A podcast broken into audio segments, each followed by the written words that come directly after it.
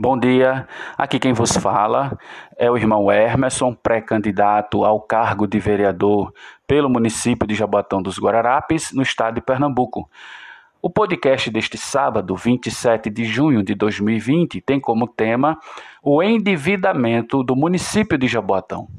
A dívida pública interna decorre basicamente da necessidade de financiamento de novos gastos públicos em bens e serviços.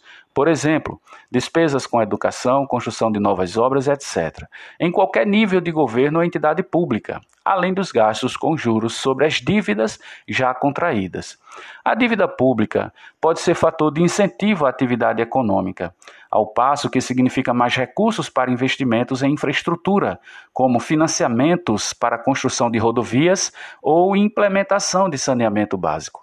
Porém, no longo prazo, se houver crescimento descontrolado da dívida pública, o seu pagamento pode retirar recursos do orçamento público que deveriam ser utilizados para a produção de bens e serviços à população jaboatonense, resultando em um menor crescimento econômico.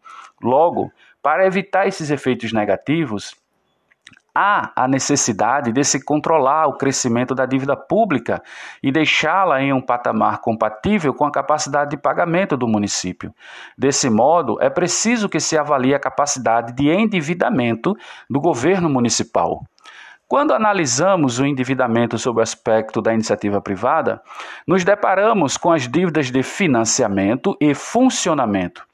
As dívidas de financiamento tem como objetivo represar recursos, gerar caixa para a empresa. Por exemplo, dívidas com financiadores, dívidas com fornecedores, empregados, governo e etc. As dívidas de funcionamento são aqueles que têm como objetivo alavancar os negócios da empresa se utilizando de capital de terceiros, como empréstimos e financiamentos. No entanto, quando analisamos a administração pública, observamos que o objetivo é diferente.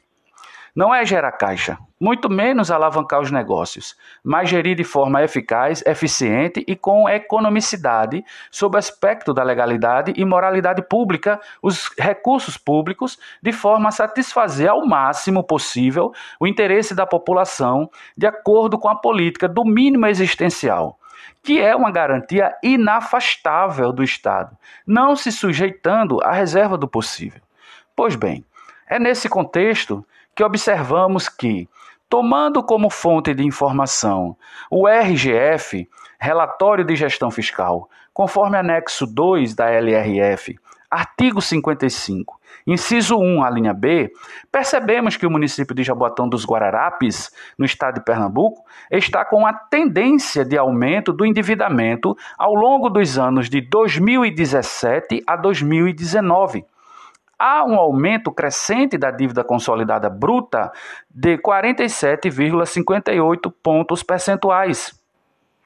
Analisando o exercício de 2017 em comparação com 2019, as dívidas consolidadas líquidas representam um aumento de 470,09 pontos percentuais, o que é bastante preocupante pois significa dizer que este recurso já estará comprometido para pagar este endividamento e que não haverá recursos para investir, por exemplo, em saúde, educação, saneamento básico, segurança e etc. Outro ponto de alerta é que houve um aumento substancial nos restos a pagar não processados quando comparamos o exercício de 2017 com o exercício de 2019, observamos um crescimento de 140,26 pontos percentuais.